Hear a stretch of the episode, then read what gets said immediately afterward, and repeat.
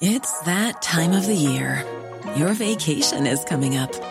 You can already hear the beach waves, feel the warm breeze, relax, and think about work. You really, really want it all to work out while you're away. Monday.com gives you and the team that peace of mind. When all work is on one platform and everyone's in sync, things just flow wherever you are. Tap the banner to go to Monday.com.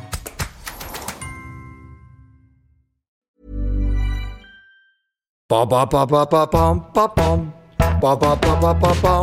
De Chavannes cherche copain, mais c'est quoi ce truc? Bah, c'est quoi ce truc? Bah oui, je cherche des copains. Alors c'est un podcast, mais où effectivement je vais euh, rencontrer des gens. Je m'enflamme euh, pour des causes. Défenseurs de cannabis, vaccinologues, des stars du dessin, des médias, des auteurs, des associatifs, des hommes politiques. Attendez, on est allé jusqu'au président de la République, vous voyez. Des blogueuses, des blogueurs, des jeunes, des moins jeunes, et puis des TikTok. Alors, des... Des TikTokers Ah, des TikTokers Ah, je suis con. Des TikTokers. Je kiffe en fait. Et j'espère bien que mon podcast euh, va me permettre de rencontrer des gens euh, de qualité. Et je chante même. Ouais, de Chaval cherche copain. Des copains. De Chaval cherche copain. À tout de suite les amis. Bonjour tout le monde. De Chavannes cherche copain, et là, non, De Chavannes cherche copine. Puisque j'ai en face de moi euh, une certaine Bachelor Roselyne. Elle-même. Oui, ravi de vous, vous voir, on se connaît un peu. Un peu. Je ne sais pas si on se tutoie, on se voyait. Je crois qu'on s'est Oui, toujours vous voyez. On s'est toujours vous voyez. Oui, Moi, je suis une vieille dame. Bah, c'est vrai, 92 ans, vous êtes Bah formidable. je les fais pas, Ah non, hein. ah non. Ah, vous êtes hyper, comment on dit Impressionnant. Ah oui, vous êtes très très bien euh, conservé, comme on dit élégamment. non, non, on peut dire votre âge parce que vous le dites partout. C'est pas. m'a- 60, on m'a- 76. Moi, on m'a toujours appris, il ne faut pas dire l'âge des, des- Non, des- non, des dames. Je suis très fier de mon âge. Ben vous pouvez. Ben vous pouvez. Parce que vous avez le cerveau qui est un peu plus rapide que celui qui aurait 76 ans. et vous avez les yeux qui pétillent. Vous avez un sourire euh, magnifique. Vous avez déjà été dépressive Jamais. Jamais de votre vie? Non. Quel... Alors f- j'ai été triste. Ouais. Euh, oui. J'ai été, été accablé dans les moments difficiles de la vie, mais dépressive. D'abord peut-être parce que comme je suis une professionnelle de santé, la dépression, ça a un sens précis pour moi avec des symptômes, etc. C'est un mot qui est employé à tort et à travers maintenant. Euh, Je suis en déprime, je suis en dépression. Non, Alors, la profe- professionnelle de santé qui a eu des emmerdements à une certaine époque où vous avez fait une grosse commande de- d'un nombre de vaccins qui était dit. Eh oui, et ensuite on m'a rendu hommage, c'est Et, bien. et ensuite, le coup des masques arrive, la Covid arrive, il n'y a pas de masque, machin, et on dit, bah finalement, Elle avait raison, Bachelot. elle avait raison, Bachelot, oui, c'était bien d'ouvrir euh, une prévention, un Bah, C'est-à-dire parapluie. que c'est drôle parce que c'est un médecin qui m'a raconté que dans des hôpitaux où il y avait des stocks de masques qu'on a été content de retrouver au moment euh, du début de l'épidémie de Il Covid. n'y en avait pas beaucoup, hein. Oui. Ils en avaient brûlé un paquet, hein. ils en avaient- oui, oui. des millions. Euh, et, et donc on les appelait des bachelots. Ah, je savais pas. Pourtant, été proche d'un médecin, mais je ne savais pas. Combien ils en ont brûlé? De millions avant Oh, le ça, Covid? je ne sais pas, j'étais plus aux affaires, comme on dit. Mais euh, voilà, ils ont estimé que euh, les masques ne resserviraient plus. Et puis, vous savez, il y a des, mm, des normes qui sont la masque, il y a une date de péremption. Oui, mais Moi, je mange des yaourts qui sont déjà périmés. Ben, enfin, hein, le yaourt, il décide pas quand il y a marqué 14, Voilà, que dans la nuit du 13 au 14, il va tourner. Voilà. Donc, euh, vous mangez jusqu'à combien de péremption Un mois? Trois semaines? Oui, c'est ça. C'est 15 ça. jours, Bah, D'abord, j'ouvre. Oui. oui. Et je renifle. Non, D'abord, je regarde. ouais. D'abord, je regarde si c'est gonflé, moi. Voilà, exactement. Si c'est un peu gonflé. Oui, il faut mieux jeter. Comment allez-vous? Parce qu'en fait, on a, on a grosso modo jamais autant parlé de vous. On vous voit. Peut-être. On vous voit partout. On vous entend. euh, avec le camarade qui, qui était précédemment assis. Avec Laurent Ruquier, Voilà. on se fait une ou deux grosses têtes par semaine. C'est beaucoup. J'ai trois cinq. émissions sur BFM TV. Je sais, je vous vois tout le temps. Et j'ai un On refait le monde avec le camarade Brunet euh, le RTL. mardi sur RTL. Plus euh, les invitations. Est-ce que vous avez pensé un jour, quand vous faisiez cette carrière politique, que vous deviendriez, entre guillemets, chroniqueuse professionnelle? Non, mais euh, la presse, c'était quand même quelque chose de très fort dans ma famille, puisque mon père, résistant, euh, euh, a fait partie de ces types qui sont sortis du maquis à qui le général de Gaulle a confié la rédaction d'un journal. Vous savez, on avait liquidé les rédactions qui avaient été collaborationnistes, c'est-à-dire à peu près toutes 100% des journaux euh, qui paraissaient en avec, France. avec en tête, je suis partout. voilà. Et puis, il y a les journaux qui n'étaient pas aussi marqués que je suis partout, mais qui quand même fricotaient avec les Allemands. Donc, mon père est devenu rédacteur en chef du Berry républicain Ok. à la, à. Libération. Et voilà. Et donc, on s'est toujours intéressé à, à la Et presse. vous êtes berrichonne? Comment ça? Vous êtes berrichonne? Non, pas du tout, je suis nivernaise. Et quand je suis rentré en politique, mon père qui avait continué à être journaliste, il a fondé une radio, des journaux, etc., m'a dit, je te donne trois conseils que tu ne dois jamais oublier. Un, un journaliste n'est jamais ton ami. Tu penseras qu'il l'est chaque fois qu'il pourra te trahir, il le fera. Deux, on n'a jamais raison contre un journaliste. On mentira sur toi, on t'injuriera. te- déjà, déjà à l'époque? Ne te donne pas la peine de répliquer, la, la rectification qu'on te fera passer sera pire que le mal qu'on t'aura fait. Une troisième chose va te sauver des deux premières. Il n'y a pas plus paresseux qu'un journaliste et chaque fois que tu lui auras mâché le travail, il le préférera à celui qui l'a fait lui-même. Et Tous les jours de ma vie, j'ai vérifié ça. J'allais le dire là, ça, ça se vérifie un tout petit poil. Oui. C'est-à-dire qu'il y a n'importe quoi qui sort, positif, négatif, peu importe, une erreur ou pas, personne ne vérifie rien. Et ils sont 90 maintenant qu'il y a des réseaux avec des sites à reprendre à la virgule près Oui, mais ça, c'est- tous les trucs. Mais vous ça pensez quoi de de ça rectifier. C'est-à-dire que Cette nouvelle euh, société-là. Euh, Malraux disait les terres sont de sable où s'efface le pas des vainqueurs, et il en est de même dans la presse. Si on réplique, on alimente la polémique. Mmh. Comme de toute façon les choses passent, d'autres le lendemain les remplacent, il faut ne pas se fatiguer à répliquer. C'est la politique ou c'est le journalisme qui vous a rendu euh, avec euh, ce dos de canard qui prend les gouttes d'eau euh, comme si elles glissaient Ni l'un ni l'autre.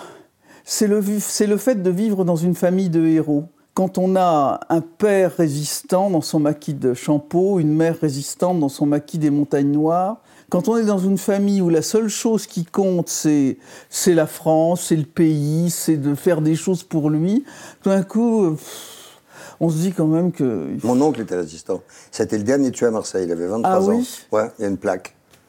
Il y a une plaque. Il s'appelait... de- de Il même- s'appelait Jean-Jacques Charlet. Ah, Ouais. très bien. C'était le dernier tué à Marseille. Il était très beau gosse. Il y a des photos qui sont éditées sur les réseaux où on voit des jeunes résistants euh, de 20, 22 ans, des hommes, des femmes. Bah, à chaque fois, je regarde ces photos. Et aujourd'hui en C'est Ukraine. magnifique. Aujourd'hui en Ukraine. À quel âge vous avez été passionné par, euh, par l'opéra? C'est assez tard dans ma vie, parce que mes parents, qui étaient d'origine modeste, euh, c'était pas l'opéra. On allait voir une opérette à Noël, genre euh, Violettes impériales, La Route fleurie. Ah oui, des euh, vraies, des vraies voilà, opérettes. euh, des vraies opérettes. Euh, ah, je me souviens, il y avait euh, Marcel Merquez, Paulette Merval. Ah oui, bien sûr. Où il y avait euh.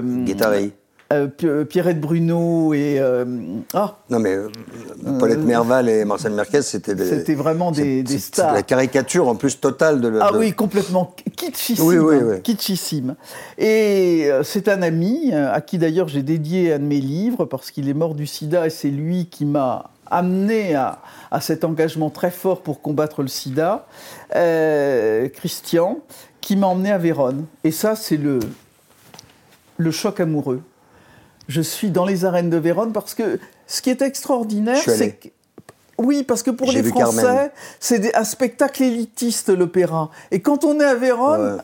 si vous êtes allé à Vérone, vous voyez les gars qui cuisinent sur leur réchaud. Enfin, sur- pas, de- pas, pas dans les arènes. Si, moi je l'ai vu dans les arènes, et qui allument Ah non, mais vous, vous étiez au barbecue euh, de la semaine. euh, non? Parce que moi, je suis Non, allé voir- j'étais pas au barbecue. Moi, je suis allé voir à Carmen, il n'y avait pas de gars qui faisaient des saucisses. Hein. Euh, moi j'en ai vu. Sûr, vous étiez à Vérone et pas Ah oui, non, j'étais sûr que j'étais à Vérone. à Saint-Ploutec non, non. j'étais sûr que j'étais à Vérone, c'est sûr. Et moi, j'ai vu Carmen à Vérone, qui dure quand même un certain temps. Oui, c'est pas le plus long. Vous- il est long quand même, Je vais hein. vous emmener voir Parsifal, vous allez... Non, non, merci. non, c'est très gentil, mais non, parce que trois heures déjà, ça me va. Mais ce qui était incroyable, c'est qu'il y avait une pleine lune. D'habitude, la lune fait une espèce d'arc de cercle, et elle est montée verticalement derrière la scène. C'était absolument inouï. Ah Jusqu'à ouais. la fin du spectacle, Comme c'était dans un incroyable. élément de décor, Ouais, ouais, quoi. ouais, c'était incroyable. Et qui incroyable. chantait Carmen? Oh, ya, ya, ya, ya. Oui, d'accord. C'était la question piège, j'étais sûr que vous ne vous en souveniez pas. Ah, c'est certain. Vous venez de faire un succès avec votre bouquin? Un, un grand succès. oui. Bah, Écoutez, je- j'en suis là à 65 000, ce qui pour un livre politique est Formidable. tout à fait, tout à fait extraordinaire. Surtout qu'en ce moment, les, les éditeurs s'inquiètent beaucoup. Alors, c'est un livre politique ou c'est un livre parapolitique? C'est un livre politique. La promo, Disons le mot, c'est un livre politique. La promo, la vente, c'était euh, euh, Roselyne Balance, en gros. Oui, et c'est d'ailleurs très réducteur parce Oui, c'est pour ça que je vous en parle. euh, c'est un livre qui euh, qui emmène les gens dans le ventre du monstre. Mais parce que ceux qui l'ont acheté pour Roselyne Balance ont forcément été un petit peu déçus parce qu'en gros, vous balancez un peu, mais vous balancouillez. C'est c'est pas le cœur du livre. Non. Mais je- j'ai essayé dans quelque chose qui est compliqué, c'est-à-dire d'emmener les gens dans le fonctionnement intime d'un ministère et d'un ministère mythique, le ministère de la Culture. J'ai évidemment pimenté, ça là, j'ai mis un petit peu de piment sur des histoires qui sont assez parfois techniques, euh, assez intellectuelles. J'ai pimenté ça avec quelques anecdotes, mais dont j'ai essayé qu'elles soient, enfin, dont j'ai voulu qu'elles soient toujours signifiantes. C'est pas plaqué comme euh, euh, des Vous êtes tombé au bon moment pour être à la culture? Oui, je suis tombé au bon moment parce que j'ai été un ministre de la Culture extraordinaire. Si à mon âge j'étais rentré pour faire une carrière, euh, c'était absurde. Et pour être euh, le ministre de la Culture qui assiste aux premières et qui sert la louche des stars au Festival de Cannes, c'est- amusant. Enfin, bon, très bien. On peut le faire d'une autre façon. Euh, mais j'ai eu le sentiment que oui, j'étais là pour sauver la culture. Et je l'ai fait On peut rappeler les années?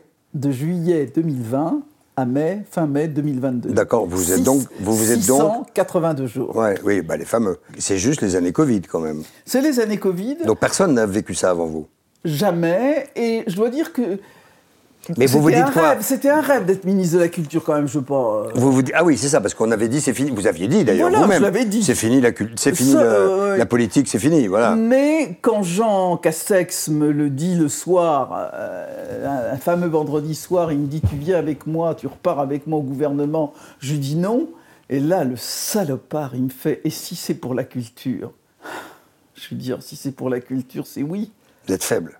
Ah oui, je, non, j'ai, aucune volonté. Non, Je suis- ouais. Ah non, mais on m'appâte avec trois fois. Ah, c'est rien. ça, c'est ah ça. oui, oui, non, mais vraiment, c'est difficile. Et vous avez vécu ces années-là comment?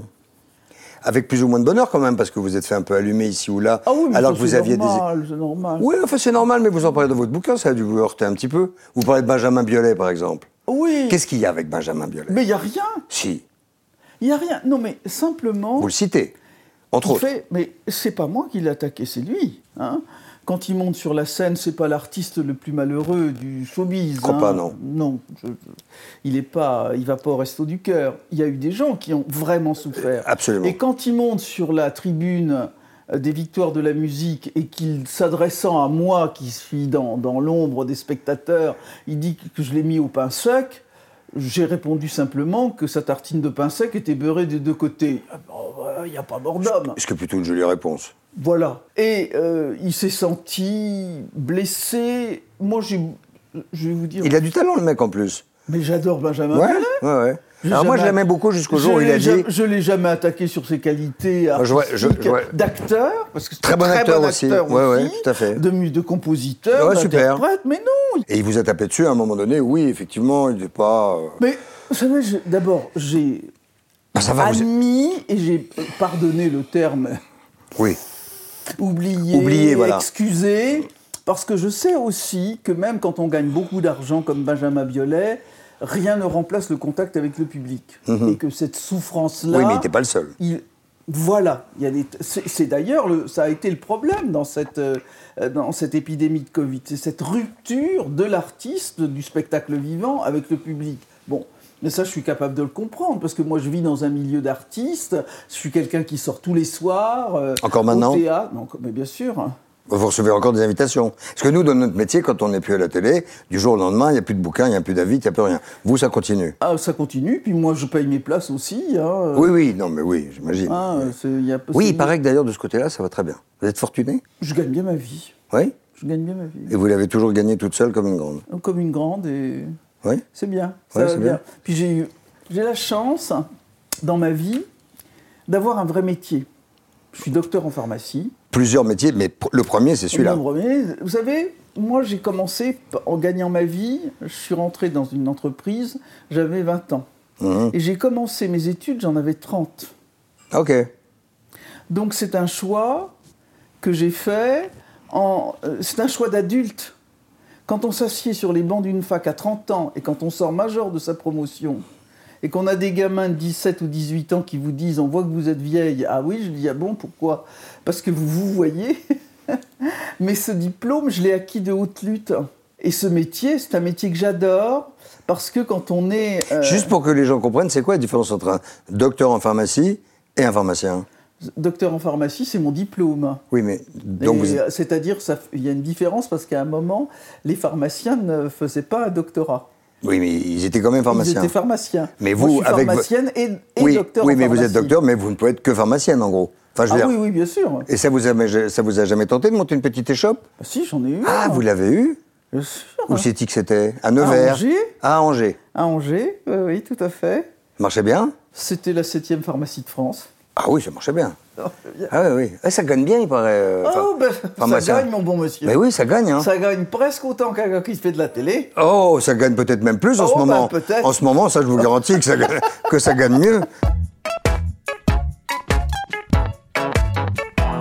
Vous étiez une femme de droite, mais vraiment de droite? Pas vraiment de droite. Mais qu'est-ce que vous entendez par une femme de droite? Bah, une femme de droite qui est plutôt dans un gouvernement avec des gens de droite, qui défendent des lois plutôt C'est-à-dire que vous me cataloguez par rapport à d'autres personnes, Non, mais pas par rapport à mes engagements personnels. Non, mais je vous ai jamais entendu prôner euh, des, des- des- Vous êtes une humaniste, certainement, c'est sûr. De toute façon, on n'est pas pharmacien. Oh, si, il y a des pharmaciens qui sont un peu épiciers, mais on, on devient pharmacien et docteur en pharmacie si on pense un peu aux autres. Donc, j'imagine que c'est votre cas. Mais vous, euh, euh, bah, vous avez été Non, mais je toujours. crois en certaines valeurs euh, qu'on peut cataloguer de droite, et encore. Mais ça veut dire quoi aujourd'hui?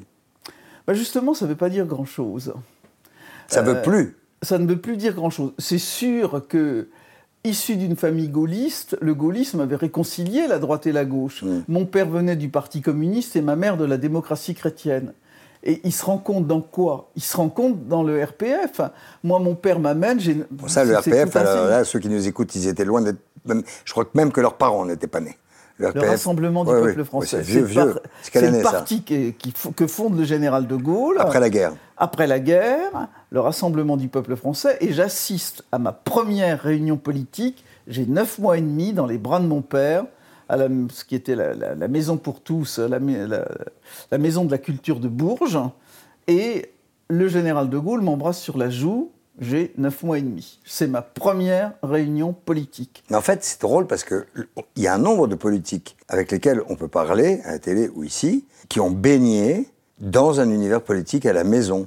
J'ai pas les noms qui me viennent tout de suite, mais on a plein d'exemples de gens euh, euh, qui avaient des parents politisés et qui baignaient dans. Alors l'une dit ah aujourd'hui c'est le jour de la cellule. Marlène Schiappa a baigné là-dedans. Bon, alors elle, elle a fait. Mais c'est vrai parce que la politique. C'est comme les pilotes de euh, Formule 1 qui sont montés sur des cartes à tout- 5 tout- ans. La, la politique apparaît pour beaucoup de, de Français comme un monde étrange, euh, un monde euh, dont ils n'auraient pas les clés d'accès. Effectivement, quand on regarde les gens qui font de la politique, Ah bah c'est très rare d'avoir euh, des d'être dans une famille euh, absolument dépolitisée. Aujourd'hui, Ah ben là, même dans une famille qui a été politisée, maintenant les gens ont plus envie de faire de la politique, c'est bien ça le problème. Qui a tué euh, comment, comment, comment elle s'est tuée un peu cette politique? On, on a l'impression qu'en 10-15 piges, elle, est, elle s'est délitée. Oh, c'est, vraiment. euh, les causes sont multiples. D'abord, euh, je, que pense que les clés du monde sont de plus en plus difficiles à appréhender. Mmh. Dans un monde euh, connecté, mondialisé, euh, arriver à, à expliquer le monde de façon intelligible est extrêmement compliqué. Ensuite, Et, la euh, politique, c'était une, un- c'était une promotion sociale. Quand mon père, fils de paysan, euh, ma, ma mère, fille euh, d'une ouvrière analphabète, pensait politique, c'était pour eux une vraie promotion. Maintenant, si vous voulez faire de l'argent, avoir une respectabilité sociale, il faut surtout pas faire de politique. Il faut, faut rentrer dans les affaires. euh, trop- ah, gagner de l'argent beaucoup. Sinon, ils sont plutôt bien payés. Ils y, sont- y compris bien- les, y compris les gens de l'EFI, par exemple, mais bien sûr. qui ont non, des salaires est- largement, largement Oui, supérieurs. mais je veux dire que, bien sûr, c'est des très bons salaires par rapport à l'ensemble des Français. Hum. Bien sûr, je ne suis pas complètement idiote. Ah, j'ai pas dit ça. Hein. Ah oui, d'accord, j'espère. Ah non, mais je ça, l'ai même pas sous-entendu. Hein. D'accord, Mais je ok. l'ai même pas pensé. Hein. Mais je veux dire que si vous avez un diplôme d'enseignement supérieur et que vous voulez faire une carrière dans n'importe quelle profession libérale ou euh, être dans le monde de Oui, l'économie, euh, vous, vous gagnerez plus d'argent. oui, mais il faut avoir un diplôme supérieur aujourd'hui pour Ah, faire de la non. politique. Mais si vous avez effectivement, pour quelqu'un comme moi, ça représentait un sacrifice financier de faire de la politique. Et aujourd'hui, vous avez quel regard sur, euh, sur ce qui se... Parce que vous exprimez beaucoup, vous vous exprimez avec un avis certain, le vôtre, mais euh, est-ce que vous le retrouvez quelque part, cet avis? Est-ce que vous l'entendez? Est-ce que vous le... Vous voyez ce que je veux dire? Oui. On a l'impression Est-ce que qu'on vous entend vous retrouvez dans un... Il est certain, est-ce que vous vous retrouvez dans tel ou tel parti politique? Il est certain que je ne me retrouve ni dans le Rassemblement national, ni dans la France insoumise. Ça, c'est fait. Euh, je ne suis ni dans les idées de la de l'extrême droite, il reste ni Renaissance dans, et- dans une démocratie euh, de, de comment dirais-je de rupture, de combativité, euh, où le, le, le- le compromis est absolument impossible. Mais euh, j'ai mené des combats avec des socialistes, j'ai mené des combats euh, euh, avec les républicains, j'ai mené des combats avec les macronistes, mais je suis aujourd'hui d'aucun parti. Il y a dix ans que je n'ai pas de carte de parti. Mhm. Ah oui, vous étiez encarté, bien sûr. Bien sûr. Vous pensez que ça va être quoi, le monde de demain, d'après-demain, politique en France? En vrai. Si je vous dis, tiens, regarde, on met un billet de 10 là, que vous pariez que ce sera quoi? Oh, je- L'élection d'Emmanuel Macron m'a montré qu'on ne pouvait plus parier sur quoi que ce soit. Parce que. Tout peut se passer. Parce que. Vous savez, quand Ah, j'arrive, quand j'arrive, moi, c'est Jean Castex qui m'a recruté dans ce, dans ce gouvernement. Deux jours après, j'ai rendez-vous avec Emmanuel Macron. Et je suis Que vous connaissiez. dans la que je n'avais jamais vu. D'accord. Bon, que je connaissais pas. C'est Jean Castex qui m'a recruté.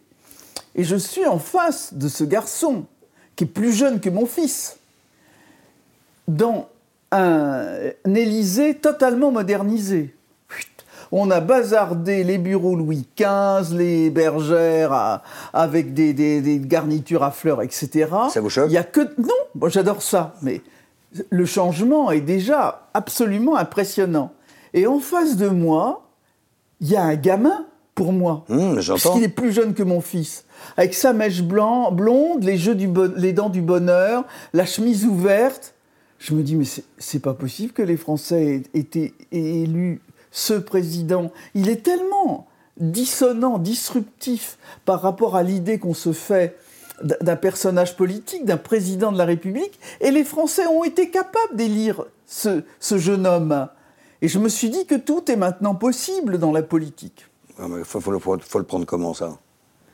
C'est-à-dire qu'on ne peut pas faire de plan sur la comète et de dire voilà ce qui se passera en 2027. Oh, vous avez un peu de bouteille quand même. Oui, mais justement, j'ai l'impression que l'expérience que j'ai m'empêche peut-être de voir le monde tel qu'il est. J'essaie d'éviter de raisonner à partir de mes présupposés parce que je crois qu'ils ne valent plus grand-chose. Générationnellement ou parce que ce monde trop bizarre change à une vitesse in- in- insuivable Les deux, les deux. Je regarde le monde. Quelquefois, j'arrive chez moi et je me dis, mais j'utilise des choses qui n'existaient pas il y a dix ans. Et comment on faisait? Et comment on faisait? Ben, On le faisait. Et c'est cela, C'était moins vite. C'est cela qui est troublant. C'était moins vite. C'est juste que c'était moins vite Jamais la vie n'a autant changé qu'en 10 ans, 15 ans. sous notre, dans, dans notre époque. Comme le climat. Tout va avec. C'est exponentiel en fait. Le climat, ça fait 40 ans que j'entends à juste titre que c'est un drame. Et aujourd'hui, n'ayant pas fait ce qu'il fallait, personne, en tout cas à petite dose, qui ne servait pas du tout à, ce qu'il fallait faire pour sauver cette planète qu'on a bien mis dans la merde. Parce que je ne sais pas ce que les générations futures vont connaître, mais ça va pas être top. Mais vous savez, euh, Christophe, en 2002, je suis donc ministre de l'écologie. En 2003, il y a la canicule. Et je dis en sortant de la canicule, je dis à la fin de ce siècle, l'été 2003 nous apparaîtra frais. Mais c'est ce, que disent les spécialistes sur l'été dernier, en disant que ce sera le plus Eh frais, bien, je me suis que ce sera fait- le plus frais de tout ce qu'on va connaître. Je me suis fait moquer par l'ensemble de la classe journalistique. Je me souviens d'un journaliste de RTL qui a fait 10 minutes sur cette déclaration en me disant que j'étais une mamie zinzin, une gourdasse, etc. Affreux. Mais comment Affreux. vous pouvez aujourd'hui entendre, et, et puisque vous avez eu ce poste, des gens qui continuent à ne pas y croire Et des gens qui ne sont pas les derniers Ouais, des abrutis. Vous savez, euh, on entend tous les jours sur le plan scientifique des choses tellement ahurissantes. On a eu les antivax, on a eu des théories du complot. Qui continuent. Qui continuent. Qui Moi, quand je me suis fait vacciner sur la grippe H1N1, tout un groupe dans la, la, la- la complosphère, si vous voulez, a dit que je m'étais fait injecter de l'eau distillée. Ah, mais ils ont fait pareil, ils ont fait pareil pour, euh, pour Véran, Macron, etc. hein. Exactement.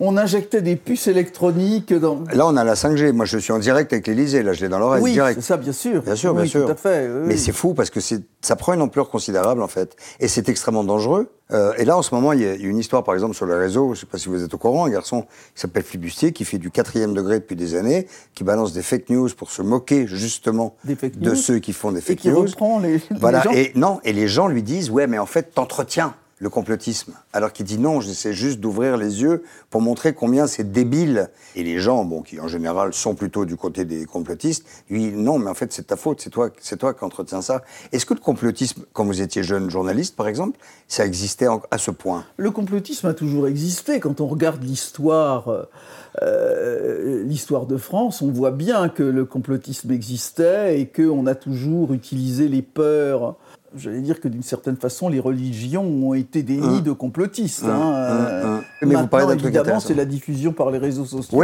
qui permet une sorte de contamination massive. Y compris des jeunes. Ce qui, n'était pas, euh, ce qui n'était pas forcément la clientèle du complotisme, et qui l'est maintenant. Oui, et puis, euh, c'est ce que je disais au départ, cette, cette difficulté de, de, comprendre le monde, d'un monde de plus en plus complexe, les complotistes vous donnent des clés de compréhension tout tout à coup, des, phénomènes compliqués deviennent clairs. Hein. C'est ça la force du, du Même s'ils sont complètement cons. Même si, ben surtout si c'est complètement con. Ouais. Mais c'est flippant un peu quand même, non? Vous, vous, avez, vous dites que vous avez un fils qui est donc euh, hmm. euh, qui doit avoir 40 et quelques. Donc, il y en a 52. Ah oui, bah vous les faites pas, hein, une fois de plus. Qu'est-ce qu'il fait ce garçon? Il est historien. Ah oui, bah, remarque, oui, les chats font pas des chiens. comment ça se fait que vous avez autant, autant de culture euh, historique c'est venu comment? Parce que pharmacienne, a priori, vous, devez, vous avez, vous avez oui, des connaissances scientifiques. Oui, parce que les pharmaciens sont des crétins qui sont bons qu'à vendre de l'aspirine. Non, ça, mais non, mais... Je, 50. J'aime beaucoup les pharmaciens. Ah, surtout, Et surtout les pharmaciennes. Très drôle, formidable. surtout depuis qu'en plus ils distribuent des capotes gratuites. Gratos. Grâce à qui? Grâce à Kiki. voilà. Oui, mais est-ce que j'ai raison d'être fier de ça? Oui, oui, vous bah, avez raison. Bah, merci. ça me fait très euh, plaisir. J'applaudis. Bah, c'est grâce à Brigitte et, quand même au président. Oui, qui, a suivi les avis qu'on lui donnait. très bien. Ouais, je, je, vous remercie. Vous savez, je préside toujours le, le fonds, collecte des fonds pour l'association Aide. C'est un des engagements de ma vie puisque je préside 14 associations humanitaires et caritatives. Et donc, euh, je suis très mobilisé sur ces sujets. Ben, c'est très bien. Et, si je peux vous aider, il ne faudra pas hésiter. Ah ben, ça ne tombera pas dans l'oreille d'une sourde. C'est pas tombé dans l'oreille d'une sourde, même déjà. Quand est-ce que vous allez lâcher la rampe? Alors non, cette expression n'est pas du tout la bonne, parce que normalement ça veut dire que c'est une chose assez définitive. Mais quand est-ce que vous allez vivre votre vie à vous Est-ce que vous avez envie de ça Mais je vis ma vie à Ah non, tu peux pas avec, bah, tout, euh, avec tout ce que vous faites. Vous faites de la radio, vous faites de la télé, vous occupez de 16 associations, vous écrivez vos livres. Non, vous n'êtes pas en train d'être euh, en, comment dirais-je, en oisiveté admirative devant euh, je ne sais quelle... Oh, quelle horreur Ah c'est ça, c'est ça. Quelle horreur Vous, vous mourrez active. Ah oui, oui, oui, ça me paraît impossible, sauf évidemment si mes forces m'abandonnent, et ça peut toujours arriver, euh, forces intellectuelles ou forces physiques, mais je crois que j'adapterai les choses à ce que... J'adapterai mes activités, je, je n'imagine pas ne pas faire fonctionner tout ça. Ah oui. Ah non, mais attends, ça ne veut pas dire que dans cette vie, je me ménage pas des plages de plaisir. Enfin, je vais pas à l'opéra, je vais pas au cinéma, je vais pas au concert ou au théâtre euh, par devoir. C'est formidable. Ah oui, Moi, je vois des acteurs sur une scène. Je suis allé voir là, euh, en attendant Godot, à la Scala, euh, boulevard de Strasbourg, dans la mise en scène de, de, de Françon, André Marcon, un acteur mais extraordinaire mais j'étais dans un état d'extase absolue. Moi, je vois des gens sur une scène. Est-ce que vous avez vu Je m'ennuie jamais. Est-ce que vous avez vu les idoles? Non. Ah bah si ça il faut se rejoue. Y aller. Ben oui, si ça se rejoue, il faut y aller, c'est absolument magnifique. Il faut vraiment aller la voir. Quel homme politique aujourd'hui ou, femme politique vous admirez le plus? Ça veut dire qu'il faut que vous en admiriez un ou une. Oui. Euh, j'ai, j'ai, bon, Emmanuel Macron est quand même un personnage tout à fait singulier, extraordinaire, comment vous dissonant, disruptif. comment vous euh, expliquez cet anti-macronisme à ce point? Euh, ben, Il est trop. Il est trop beau, il est trop intelligent, il est trop différent. Et euh, c'est. Pourquoi les gens le trouvent si loin d'eux? Mais oui, c'est très curieux parce que. C'est pas votre avis? Non, c'est pas mon avis, mais je, je comprends qu'ils le ressentent de loin. Parce que les présidents de la République, c'est très curieux parce qu'à ce moment-là, le général de Gaulle était extrêmement lointain. Pompidou avait euh, pas un cursus, c'est pas la même époque évidemment. C'était les glorieuses. Tout le monde avait de quoi Et- becter, tout le monde avait gagné sa vie, tout le monde. euh, Après-guerre, c'est quand même. Vous savez, quelquefois, je pense à, à, à ma grand-mère Corentine. J'ai écrit un, un livre sur elle qui a eu d'ailleurs beaucoup de succès. Et euh, elle a été placée domestique, vendue domestique à 7 ans. Et quand euh, on avait le droit de placer les enfants à 10 ans, et donc le maire est allé dire à mon arrière-grand-père qu'il fallait qu'il reprenne sa fille euh, chez le marchand de chevaux à qui il l'avait vendue Vendu. vendue. Et il lui a- elle lui a dit, quand il est venu la chercher, non, ici je mange à ma faim. Et quand euh, donc euh, elle a été ensuite placée domestique, elle s'est placée domestique à Paris, elle s'est mariée, son mari est mort à la première bataille de la Marne, et elle s'est placée dans une usine d'armement où elle a mené le combat pour l'égalité euh, entre Ah, les hommes et les femmes, l'égalité des salaires. Elle militait à la CGT. Et quand euh, je, je pense à ma grand-mère maternelle, je me dis, mais comment peut-on dire que c'était mieux avant? Non, économiquement, les 30 glorieuses ont été plus faciles qu'aujourd'hui. Mais même les Trente Glorieuses, Les gens avaient du inégalités travail. étaient plus profondes. Les gens avaient du travail, mais il y avait aussi des tas de choses qui marchaient pas dans la société.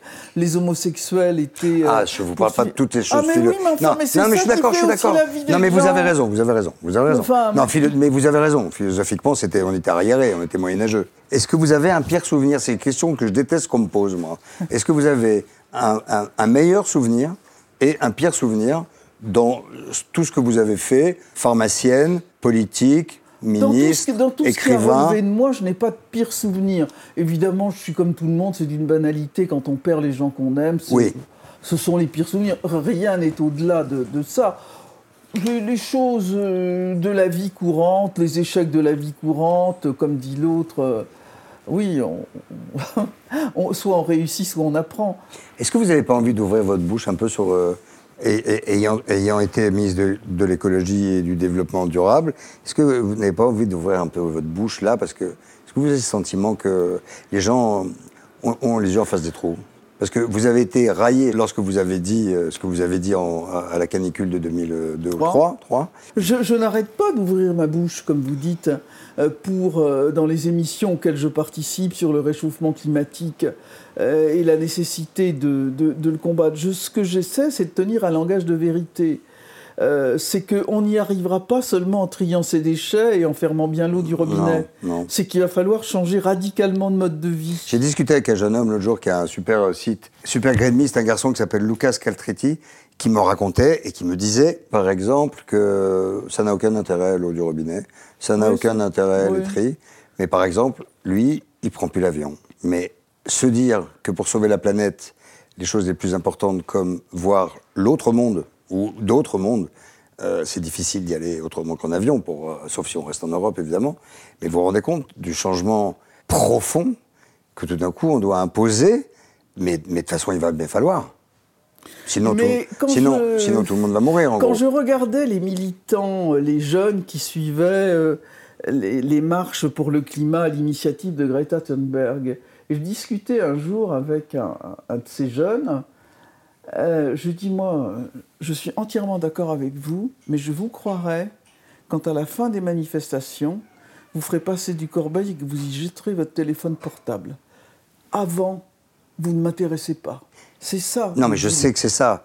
Mais sans ça, ces mouvements pourraient-ils exister? Enfin, je veux dire, Oui, euh, mais c'est la merde tout ça. Voilà.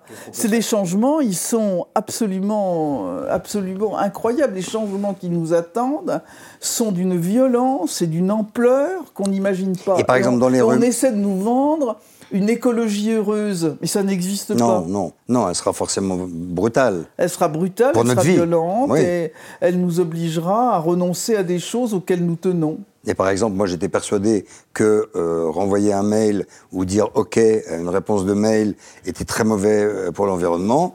Et ce jeune homme dit pas du tout, ça n'a aucun intérêt. Oui, c'est C'est- l'épaisseur du trait. Voilà. C'est- pas d'un petit trait. c'est c'est tout à fait c'est tout à fait la vérité. Oui, mais, on mais ça veut dire quoi Mais t'imagines Voilà, Ça veut dire supprimer on- les avions, on- supprimer les cargos? Mais on fait un rideau de fumée en persuadant les gens qui sont bons, qui sont utiles, et on les berlure avec ce genre de choses pour, les, pour leur cacher l'essentiel. Mais comme on ne fera pas l'essentiel, on va tous mourir donc. Posez une bonne question. Là. De toute façon, je vais vous faire une annonce. On Nous va mourir. tous mourir. Oui, ça dépend quand. Oui, hein, non mais nous, nous deux, on verra pas le cataclysme. Mais je veux dire, on ne fera pas. S'il suffit qu'un pays dise non, non, moi je fais des avions, non, non, moi je fais mon fret, Ben, non, non, moi je fais. C'est fini. Oui, Il n'y en a pas un qui s'arrêtera. Donc, c'est inéluctable cette histoire. Enfin, c'est un truc de ouf. Quand j'étais petit, on parlait de la fin du. D'abord, on parlait de l'an 2000. On irait à l'école sur des, sur des voitures à coussin d'air. Bon, ça, dans le Ça cululu. devrait arriver, ça. Non, mais en l'an 2000, non, c'est pas arrivé. C'est pas Ah oui, arrivé. non, mais enfin, euh, mais euh, c'est- quand j'étais petit, c'était ça. Je me disais, à 43 ans, j'aurai une voiture sur coussin d'air. J'étais persuadé de ça. Et, et- et aujourd'hui, on a l'impression qu'on va avoir une dépression démographique. on va avoir des guerres pour la flotte ina- épouvantable. inattendue. On aura des conflits parce que quelque Pour part la faim le ou pour conflit en. Ukraine, c'est la préfiguration de choses qui vont se passer. Vous on aura exprimez des beaucoup batailles pour l'eau, pour les matières premières absolument C'est ce qui est pire. incroyables. C'est dur d'être optimiste. Optimiste pour C'est-à-dire avec un peu de lucidité. Sur l'avenir, non, sur nos mômes, sur nos petits mômes, sur nos. C'est c'est compliqué. Je me dis, qu'est-ce qu'ils vont avoir comme merde? La vie est tragique. C'est pour ça qu'il faut rire. Elle l'a toujours été? Elle a toujours été. Elle n'est pas un peu plus aujourd'hui? Non. C'est différent, c'est tout. Je suis ravi de vous avoir reçu. Portez-vous bien. Merci, vous aussi. À bientôt, Roselyne. À bientôt, Christophe. Roselyne Bachelot. Et je chante même. Ouais, De sauvages copains. Des copains. Des sauvages copains. Planning for your next trip? Elevate your travel style with Quince. Quince has all the jet setting essentials you'll want for your next getaway, like European linen, premium luggage options, buttery soft Italian leather bags, and so much more. And is all priced at 50 to 80% less than similar brands. Plus, Quince only works with factories that use safe and ethical manufacturing practices. Pack your bags with high-quality essentials you'll be wearing for vacations to come with Quince. Go to quince.com slash pack for free shipping and 365-day returns.